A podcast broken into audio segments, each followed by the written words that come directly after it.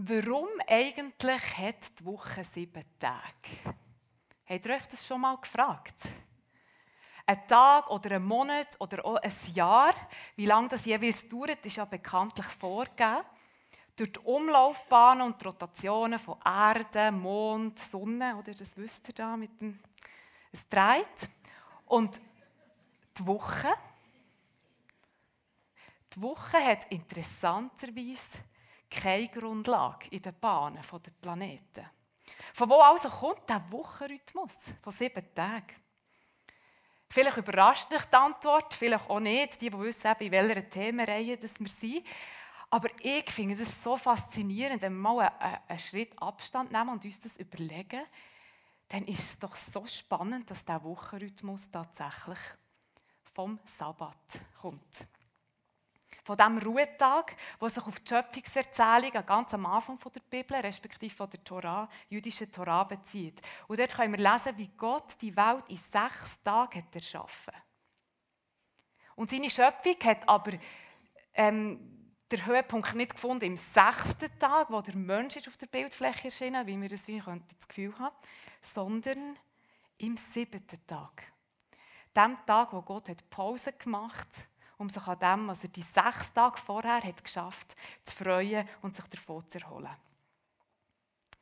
Der Wochenrhythmus entspringt tatsächlich dem siebten Tag am Sabbat aus den Erzählungen aus dem Alten Testament. Jeder siebte Tag als Ruhetag gibt der Woche noch bis heute ihren Rhythmus.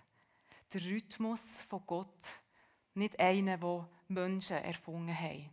Und ihr habt vielleicht vorhin auf der Folie gelesen, dort ist gestanden, dass Diktatoren versucht, das abzuschaffen, schon, den sieben, Wochen, sieben Tage. Und ich weiss nur vom Stalin im kommunistischen Russland, dass der effektiv hat probiert, eine 10-Tage-Woche einzuführen, mit dem simplen Ziel, die Produktivität der Wirtschaft zu steigern.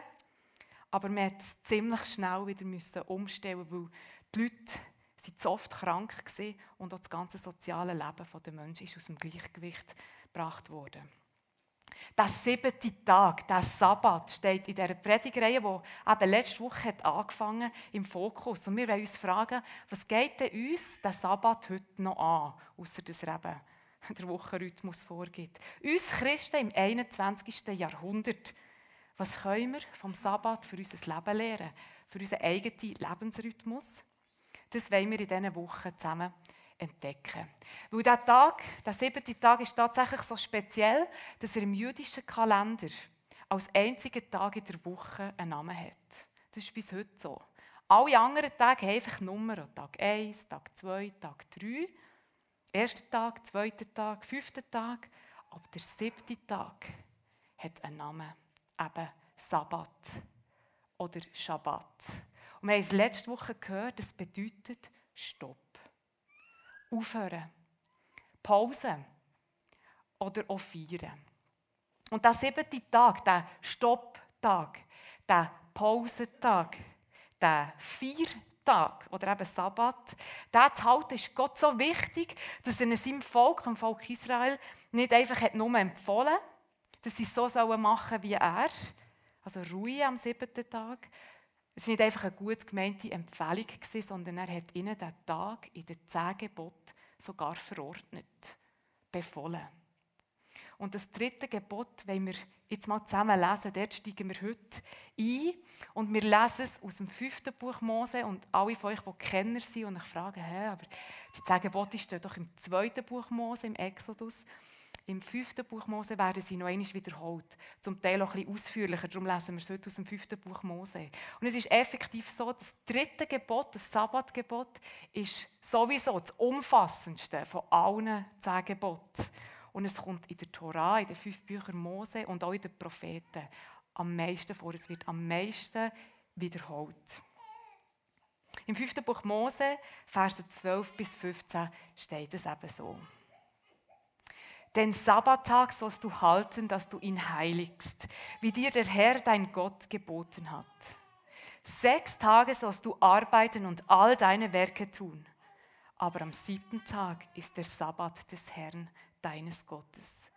Da sollst du keine Arbeit tun, auch nicht dein Sohn, deine Tochter, dein Knecht, deine Magd, dein Rind, dein Esel, all dein Vieh, auch nicht dein Fremdling, der in deiner Stadt lebt, auf das dein Knecht und deine Magd ruhen gleich wie du. Denn du sollst daran denken, dass auch du Knecht in Ägyptenland warst und der Herr, dein Gott, dich von dort herausgeführt hat, mit mächtiger Hand und ausgestrecktem Arm. Darum hat dir der Herr, dein Gott, geboten, dass du den Sabbattag halten sollst. Der Kontext haben wir letzte Woche gehört, wie Gott die Hebräer, sein Volk Israel aus der Sklaverei, aus dem Machtbereich vom Pharao hat rausgeführt in die Freiheit. Und genau auf das bezieht sich Gott jetzt mit dem Sabbat. Das ist nämlich nicht einfach nur ein persönliches Ruheprinzip. Der Sabbat ist viel mehr als, ähm, als äh, betrifft viel mehr als einfach die persönliche Ebene, sondern alle Menschen sind mit eingeschlossen. Alle. Die Kinder, die Arbeiter innen, die Sklaven, sogar die Ausländer, die, die andere Götter anbeten. Und es geht sogar noch weiter, sogar Tiere. Am Sabbat hat niemand irgendwelche Befehle müssen entgegennehmen auch nicht die Kinder. Irgendetwas müssen leisten oder erfüllen oder machen. Ja, der Sabbat ist etwas komplett Einzigartiges. Kein anderes Volk, und das ist wirklich erforscht, keine andere Kultur, hat jemals an jedem siebten Tag der Natur und den Tieren und den Menschen freigegeben inklusive der Sklaven. Weil in der Antike hat eigentlich die Zugehörigkeit zu einer bestimmten gesellschaftlichen Schicht darüber bestimmt, ob und wie viel Arbeit und Freizeit jemand hatte. Wenn du zu der Oberschicht hast gehört, hast du nicht geschafft. Wo Arbeit ist wie als etwas Dreckiges angeschaut worden, etwas Unwürdiges. Die Sklaven und Taglöhner und die Leute von der Mittelschicht, die haben geschafft. Die Verteilung von Arbeit und Freizeit ist komplett klassenspezifisch. Und das System stellt der Sabbat komplett auf den Kopf. Und zwar mit einem ganz anderen Verständnis von Leben, wie man Leben soll gestalten soll. Nämlich sechs Tage sollen die Menschen arbeiten. Alle Menschen. Ganz unabhängig von ihrem gesellschaftlichen Status. Vorausgesetzt natürlich, dass, dass man gesund ist und kann arbeiten kann. Sechs Tage sollen alle Menschen arbeiten, wo Arbeit in Gottes Augen nicht entwürdigend, nicht dreckig ist, sondern im Gegenteil. Arbeit hat Schöpfungsrang. Im Judentum hat Arbeit Schöpfungsrang. Als Ebenbilder Gottes geschaffene Menschen ist Schaffen ein Teil von unserer DNA. Etwas, das in uns hineingelegt, in uns angelegt ist. Das Schöpfer ist, das kreativ tätig zu sein. Und ich weiss, wenn man das sagt, dann kommt uns das Basteln Sinn. Aber das meint nicht nur einfach Kunst, sondern auch wirtschaftlich, politisch, familiär. Etwas zu schaffen, zu erschaffen, zu erhalten, zu pflegen und auch weiterzuentwickeln. Das Bedürfnis nach dem und die Fähigkeit, das zu machen, ist ein Teil von uns Menschen. Und das unterscheidet uns übrigens auch ähm, und wird uns immer unterscheiden von den Computern und auch der künstlichen Intelligenz. Ich weiß nicht, die letzten Wochen waren voll mit Zeitungen, mit Artikeln über die künstliche Intelligenz. Aber der Computer kann immer nur reproduzieren, was es schon gibt. Natürlich viel schneller als wir und auch in komplexeren Prozessen. Aber Kreativität gehört dem Mensch. Es ist Gottes DNA in uns. Arbeit hat Würde. Nicht, dass die Menschenwürde durch die Arbeit definiert wird, das haben wir letzte Woche gehört, das ist nicht so gemeint, sondern Arbeit selber ist etwas Würdevolles. Darum sechs Tage sollen die Menschen arbeiten, und zwar alle. Und einen Tag haben alle das Recht auf Freizeit und Freiheit, wo man keinen Chef außer Gott, wo man keinen Machthaber, keinen Befehlsgeber über sich hat, und wo man keinem Wirtschaftssystem ausgeliefert ist. Und vielleicht merkt ihr, der Sabbat greift radikal ein. in die Wirtschaft, in die wirtschaftlichen Interessen der Mächtigen der Welt. Der Sabbat bindet alle zurück, die die menschliche Arbeitskraft bis ins Unermessliche ausbieten Er bremst jede Gesellschaft aus, die meint, dass Zeit Geld ist. Der Sabbat ist ein Schutz und eine Fürsorge für alle Menschen, besonders aber für die Schwachen. Und heute in unserer Zeit, in unserer Welt, Gesellschaft, ist ja ganz vieles im Arbeitsrecht geregelt. Aber stellen wir uns nur mal einen kleinen Augenblick vor, wir wären so ein Arbeiter oder ein Sklave, vielleicht noch ausländischer in Israel, in der Antike. Stell euch das mal vor. Was macht der Sabbat mit euch? Spürt ihr das? In gewissen alttestamentlichen Texten wird das Brechen vom Sabbat sogar unter Todesstrafe gestellt. Und das kann uns befremden, das geht mir auch so. Es ist irgendwie, es ist befremdend. Aber schaut, es zeigt, wie ernst Gott mit dem ist. Und als ich die Predigt vorbereitet habe, bin ich plötzlich selber wieder einmal tiefer berührt gesehen von dieser Art von Gott, wie er ist. Was für ein guter Gott er ist. Er ist kein Sklaventreiber, sondern im Gegenteil, er ist ein Beschützer und ein Befreier. Und wenn wir uns fragen, was wir vom Sabbat für unser Leben lernen können, dann glaube ich, ist es als allererstes ganz, ganz viel darüber, wer Gott ist und wie er ist. Und auch, was er möchte tun, was sein Ziel ist für seine Menschen und die ganze Welt. Weil zum Sabbat, und das möchte ich hier nur ganz kurz anreißen, gehört nicht nur das Gebot vom Ruhetag am siebten Tag, sondern es gibt auch noch das Sabbatjahr, jedes siebte Jahr und wie die Krönung sozusagen das sogenannte Jubeljahr oder auch das Erlassjahr nach sieben mal sieben Jahren, also nach 50 Jahren. Will ganz kurz zu diesen beiden Sachen etwas sagen. Für das Sabbatjahr hat es Verordnungen gegeben, dass Schulden erlassen werden dass israelitische Sklaven freigelassen werden und nach sechs Jahren wirtschaftlich bestimmtem Handel auf dem Feld ist auch im Land eine Ruhezeit verordnet gewesen. Nämlich ein ganzes Jahr, wo es brach und unbewirtschaftet ist geblieben. Essen hat man dürfen, was wild ist gewachsen und was man einfach so von Hand hat können ablesen in 3. Mose 25 steht es so, Verse 4. Aber jedes siebte, Jahr muss das Land ruhen. Und jetzt kommt es, das finde ich großartig. Es feiert einen Sabbat zu Ehren des Herrn. Also das Land feiert einen Sabbat. Sabbat ist wie ein Prinzip für die ganze Schöpfung, für Menschen, Tiere und das Land. Und im Vers 23 begründet es Gott, da steht, denn das Land gehört mir und ihr seid Fremdlinge und Gäste bei mir. Ich glaube, das ist ein Schlüsselvers, um das Prinzip vom Sabbat wie können verstehen. Am Ruhetag, wie eben auch im Ruhejahr, geht es genau darum, wie ein Prinzip, dass wir eigentlich Gäste sind hier auf dieser Welt und dabei noch total abhängig. Vergessen wir das nicht oft? In unserem Beschäftigt und unserem Geschäftig sein? Dass wir Menschen nicht aus uns selber heraus existieren. Dass die Quelle vom Leben nicht in uns selber ist, sondern in Gott, dem Herr. Dass er es ist, der Leben schenkt, uns, den Tier, empfiehlt. Dass es er ist, der die ganze Schöpfung unterhält, in jedem einzelnen Moment von unserem Sein. Der Sabbat bricht mit dieser Lüge, wo wir doch so gern glauben, dass wir mit pausenlosem Schaffen unsere Existenz sichern können.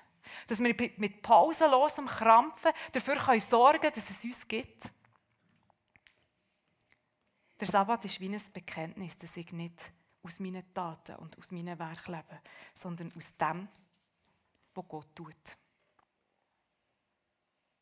Und zum Jubeljahr im Sabbatjahr hoch zwei, könnte man quasi sagen, im Quadrat, also nach sieben mal sieben Jahren, hat Gott verordnet, dass alle Schulden sollen aufgehoben werden Und dass jeder wieder in den Besitz hat kommen, wie es vor diesen 49 Jahren war. Also zum Beispiel, wenn ich oder auch mein Vater oder mein Großvater Land oder ein Haus oder irgendeinen Besitz verloren hatte, hat der Besitz in dem Jubeljahr wieder zurückgegeben werden Oder wer sich als Sklave müssen verkaufen ist freigelassen worden. Und jetzt hier merkt ihr vielleicht, oder? Ich habe mir vorgestellt, also wenn ich so jemand wäre, der etwas verloren hat, das ist ja grossartig, stellt euch das mal vor. Hingegen, wenn ich jemand bin, der etwas bekommen hat, etwas gewonnen hat, ja, vielleicht weniger. Aber stellt euch mal vor, das hat bedeutet, alle 50 Jahre hat es wie keine Schulden mehr gegeben. Und es hat verhindert, dass die Armen noch ärmer wurden, dass die Besitzkonzentration in eine Richtung ist gegangen. Jede Generation hat so einmal erleben wie Lasten sind weggefallen und wie Wiederherstellung ist passiert. Und ich muss hier noch anfügen, ähm, theoretisch, weil man ist sich nicht ganz sicher, wie oft das Jubeljahr auch tatsächlich ist umgesetzt wurde. Und ich glaube, ist auch nicht schwierig nachvollziehen, warum vielleicht nicht. Aber Gottes Absicht bleibt und sein Ziel dahinter ist, dahinter ist trotzdem klar. Weil das alles ist eigentlich wie nur ein Vorgeschmack auf das, was Gott tun will. Es weist auf das her, was Gottes Ziel ist in dieser Welt. Das große Ziel von der Geschichte der Menschheit mit Gott, nämlich endgültige Freiheit. Endgültige Erlösung, dass der Schuldschein für immer verrissen wird, keine Schulden mehr gibt. Und auch Wiederherstellung von der ganzen Schöpfung. Und dann kommt Jesus. Man kann so viel spannend sagen über Jesus und den Sabbat, aber ich darf hier nicht vorgreifen und ja auch nicht Zeit. Es ist wirklich faszinierend. Nur so viel. Jesus steht am Sabbat in der Synagoge von Nazareth vor der öffentlichen Versammlung und liest aus der Schriftrolle vom Prophet Jesaja vor, wo eben das große Jubeljahr, wo das Gnadenjahr vom Herr angekündigt wird. Und Jesus sagt dort den Leuten, schaut, das alles erfüllt sich jetzt gerade vor euren Augen. Ich bin gekommen, damit die Blinden sehen können. Ich bin gekommen, damit die Gefangenen frei werden und dass die Traurigen Freudenkleider anlegen können. Dass Schuldscheine zerrissen werden. Ich rufe das Gnadenjahr, das Jubeljahr vom Herrn aus. Der Sabbat den Sabbaten. Das Reich von Gott, das anfängt. In Jesus wird der Sabbat zu einer geistlichen Realität. Das Gesetz hat sich erfüllt. Die Ruhe, die Freiheit, auch die Gerechtigkeit, die Wiederherstellung, der Frieden und die Freude, alles Attribut vom Sabbat, finden wir jetzt bei Jesus. Kommt zu mir, sagt Jesus in Matthäus 11. Alle die, die beladen sind, die die schwer tragen. Ich will euch Ruhe schenken. Nicht einfach an einem Tag, sondern als tägliche Realität. In seinem Sterben und Auferstehen hat sich erfüllt, was der Sabbat schon über Jahre, auf was der Sabbat schon über Jahrhunderte hat hergewiesen und auch ein Stückchen hat vorweggenommen. Und an dieser Stelle noch ganz kurz ein paar Worte zum Sonntag. Der Sonntag hat eine andere Geschichte als der Sabbat. Wir sagen ja so, das ist der christliche Sabbat. Natürlich hat es miteinander zu tun. Aber am Sonntag haben die ersten Christen die Verstehung von Jesus gefeiert. Wie an Ostern, wir jetzt machen, einfach wie ein kleines Osterfest, einfach jede Woche, und zwar am Tag der Auferstehung, an dem ersten Tag der Woche. Und genau für das steht er auch als Tag 1 von etwas ganz Neuem, das hat angefangen mit dem Sieg von Jesus über den Tod. Der Sonntag haben die ersten Christen den Tag vom Herr genannt. Der Tag von Jesus, ihrem Herr. Und für die ersten Christen ist das am Anfang, wo ja fast alles Juden waren, ähm, der Tag vom Herr, der Tag 1, ein ganz normaler Arbeitstag gewesen. Weil sie Juden waren, haben sie den Sabbat natürlich auch weiterhin gefeiert und geheiligt. Und man geht davon aus, dass sie sich am Tag nach dem Sabbat, eben dem Tag 1, am Tag vom Herr, einfach am Morgen vor dem Arbeiten getroffen und zusammen haben Gemeinschaft gehabt, das Abendmahl gefeiert und der Sieg von Jesus ähm, proklamiert. Und erst im Jahr 321 ist der Sonntag vom Kaiser Konstantin zum offiziellen Ruhetag erklärt worden. Es gibt auch heute Christen, die der Sonntag, der Tag vom Herrn, am Sabbat feiern. Und ich persönlich glaube, dass der Ruhetag für uns heute an keinen Wochentag gebunden ist, sondern dass im Sabbat vielmehr ein Prinzip von Leben liegt, das wir vielleicht zum ersten Mal oder vielleicht auch wieder ganz neu für uns entdecken können. Der Sabbat, das Sabbatprinzip basiert auf dem Lebensrhythmus, wo den Menschen, wo dir und wo mir und im Ursprung auch dir und der Erde echte Auszeiten ermöglicht. Und wenn wir den Sabbat für unser Leben gewinnen oder auch zurückgewinnen, wo er uns ist verloren gegangen, dann können wir mal mit dem Rhythmus anfangen. Sechs, eins. Sechs Tage Vollgas schaffen. Arbeit hat Schöpfungsrang. Damit ist auch nicht nur Erwerbstätigkeit gemeint, sondern alles, was halt wie muss gemacht werden muss. Und darin darf man Erfüllung finden. Aber ein Tag soll wie ein Kontrapunkt vom Re zum Rest der Woche sein. Gerade so, als wäre unsere To-Do-Liste, oder was sage ich da, unsere To-Do-Listen vollends abgearbeitet. Sechs Tage arbeiten, einen Tag ruhen und feiern. Und zwar nicht, weil wir das müssen, weil es anders verboten wäre. Es ist gar nicht verboten. Wir sind völlig frei. Nicht, weil es ein Gesetz ist, ein Gebot, sondern weil es ein Angebot ist das zum Leben führt. Weil wir so geschaffen sind, weil wir Gottes DNA in uns tragen, weil wir Menschen sind und eben nicht Computer und Maschinen. Weil unser Körper, unsere Seele und unser Geist die Ruhepausen brauchen. Pausen von Leistungserwartungen, von Druck, von Konsum und von Selbstvermarktung und Optimierung. Pausen einfach zum Sein. Und in dem letzten Teil der Predigt möchte ich jetzt einfach auch noch kurz Impulse geben, wie auch schon letzte Woche das passiert ist, wie wir das Sein können gestalten können, was wir mit dieser Zeit von einem Ruhetag, wie wir die füllen könnten. Weil, seien wir ehrlich, die Problematik heute von uns, in unserer Gesellschaft, ist ja nicht, dass wir zu wenig Zeit haben. Wir haben so viel Freizeit wie keine Generationen vor uns. Die Herausforderung ist viel mehr, was wir mit unserer Zeit machen. Wir Menschen, wir sind gemäss der Bibel geschaffen als eine Einheit von Körper, von Seele und von Geist. Und mir persönlich hilft es, wenn ich die Aspekte, die natürlich nie losgelöst voneinander sind, sondern immer miteinander verbunden sind, trotzdem wie einzeln probieren wahrzunehmen, auch gerade in Bezug auf den Sabbat. Und wenn es jetzt um die konkrete Umsetzung geht, kann ich mich fragen, und ich lade das ein, euch ein, das auch zu tun für euch, das zu überlegen und zu bewegen, was bedeutet Sabbat, oder wie kann ich meinen Tag gestalten, dass es ein Sabbat für meinen Körper ist. Und was bedeutet Sabbat für meine Seele? Und auch, was meint Sabbat für meinen Geist? Sarah hat letzte Woche die Kraftquellen von Martin Schleske erwähnt. Und ich blende die hier noch einmal ein, weil sie sind oder sie können sein Antworten auf genau diese Fragen. Genau, ja genau gewusst, dass ich das Buff bekomme. Körper, wir fangen beim Körper an. Unser Körper, was bedeutet Sabbat für ihn? Was bedeutet stoppen, aufhören mit dem, was ich alle die sechs Tage schon mache, von der Woche? Mit welchen körperlichen Bedürfnissen ist die Pause verbunden?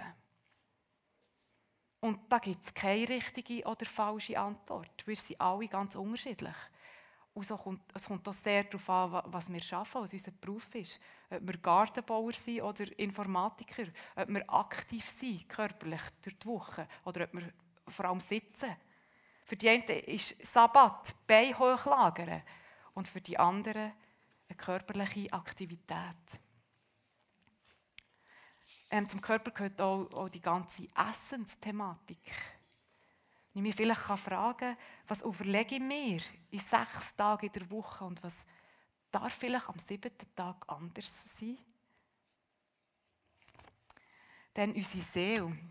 Die Seele können wir uns vorstellen als, als der Ort in uns, wo unsere Gefühle daheim sind, unser Verstand, unser Denken und unser Willen. Was bedeutet Sabbat für sie? Wir können uns fragen, haben wir überhaupt ein Gefühl dafür, wie es unserer Seele geht? Was sie braucht? Kennst du deine inneren Bedürfnisse? Ich muss euch sagen, ich werde jetzt 40 und ich merke, das ist für mich ein herausforderndes Thema. Und es war gerade vorletzt, als ich realisiert ja, ich, ich bin jemand, ich höre und ich verstehe Gottes Stimme. Und ja, das ist grossartig, das ist wichtig. Aber die Stimme von meiner eigenen Seele, die bin ich wie erst am Kennenlernen. Sabbat für unsere Seele kann zum Beispiel heißen, dass wir unsere Zeit für uns, dass wir Zeit für uns allein gönnen. Oder ein Glas Wein, ein gutes Glas Wein genießen. Ein Treffen mit einem Freund oder mit einer befreundeten Familie. Zeit haben, in die Natur zu gehen, das Handy aus, Kunst, Literatur, Musik genießen oder sonst irgendetwas zweckfrei Schönes machen, wo einfach Freude macht, wo uns gut tut. Erlauben wir uns das regelmäßig? Sind wir uns das wert? Oder gönnen wir uns vielleicht selber nichts, weil wir tief in uns drin der Leute glauben, dass Gott uns ja auch nichts gönnt? Wie im Gleichnis vom verlorenen Sohn, der Sohn, der daheim ist geblieben, der sich so dermaßen aufregt, wo der erste Sohn oder der jüngere Sohn zurückkommt zum Vater und das Fest für ihn macht. Und wo zum Vater geht und sagt, für mich hast du noch nie ein Fest gemacht. Ich bin die ganze Zeit hier bei dir und habe krampft und krampft. Und der Vater sagt, es gehört alles dir. Was mir ist, ist auch dir. Es ist alles da. Nimm es und genieße es. Gott ist kein Sklaventreiber, der uns nichts gönnt, sondern im Gegenteil ein grosszügiger Vater. Und noch unser Geist. Sabbat oder das Sabbatprinzip hört nicht bei unserem Körper und bei unserer Seele auf. Ich glaube, wir dürfen nicht dort bleiben stehen. Es geht im Sabbat nicht einfach um Burnout-Prophylaxe für unsere, unsere Seele und unseren Körper. Ja, das ist auch wichtig. Es ist wichtig, dass unser Körper ruht und dass unsere Seele feiert. Aber genauso, dass unser Geist gestärkt wird. Weil unser Geist ist von Gott dazu bestimmt, über unsere Seele und über unseren Körper also nicht zu herrschen, aber die zu leiten, unsere Seele und unseren Körper zu leiten. Gott kommuniziert durch den Geist mit uns Menschen, so wie es zum Beispiel in Römer 8, 16 steht, dass Gottes Geist unserem Geist sagt, wer wir sind. Nämlich Kind von Gott. Der Geist schafft in uns Identität. Sabbat heisst, mit erinnern an den, der mich definiert. Der Sabbat richtet mich aus auf die Quellen, wo wir alle daraus leben. Der Sabbat gehört mir, sagt Gott, und denkt daran, ihr seid Gäste auf dieser Welt. Niemand von uns lebt aus sich selber. Niemand lebt aus seinen Taten und Werken. Nicht mein Schaffen, nicht meine Werke sichern mein Dasein, sondern Gott allein. Er ist die Quelle vom Leben. Und wer ich bin, wird nicht darüber bestimmt, was ich leiste, Weder mein BMW, noch mein IQ und auch nicht meine Emotionen, nicht mein Körper, nicht meine Seele bestimmen meine Identität. Nicht was andere über mich sagen und auch nicht, was ich über mich selber denke, sondern allein, was Gott über mich sagt. Dass ich ein Kind von ihm bin. Dass wir Zugehörige von der Familie vom höchsten Gott sind. Dass wir geliebt sind und gewollt sind, jede und jeder von uns. Und genau in unserer Welt gibt es so viele andere Stimmen, die komplett das Gegenteil von dem behaupten, was Gott sagt. Und es ist so schnell passiert, dass wir wie das Wesentliche vergessen und orientierungslos werden in diesem Lärm dieser Welt. dass wir Gott und seine Wahrheit wie aus dem Blick verlieren. Gerade auch in diesem pausenlosen beschäftigt sein und abgelenkt sein in unserer lauten und beschleunigten Zeit.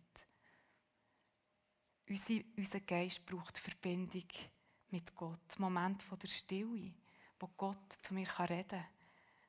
Genauso in dieser Geschichte, die ihr vielleicht kennt, von Maria und von der Martha, wo Jesus bei ihnen zu Besuch war. Martha, die ist durch das Haus gewedelt und hat alles organisiert und gemacht und war fleissig.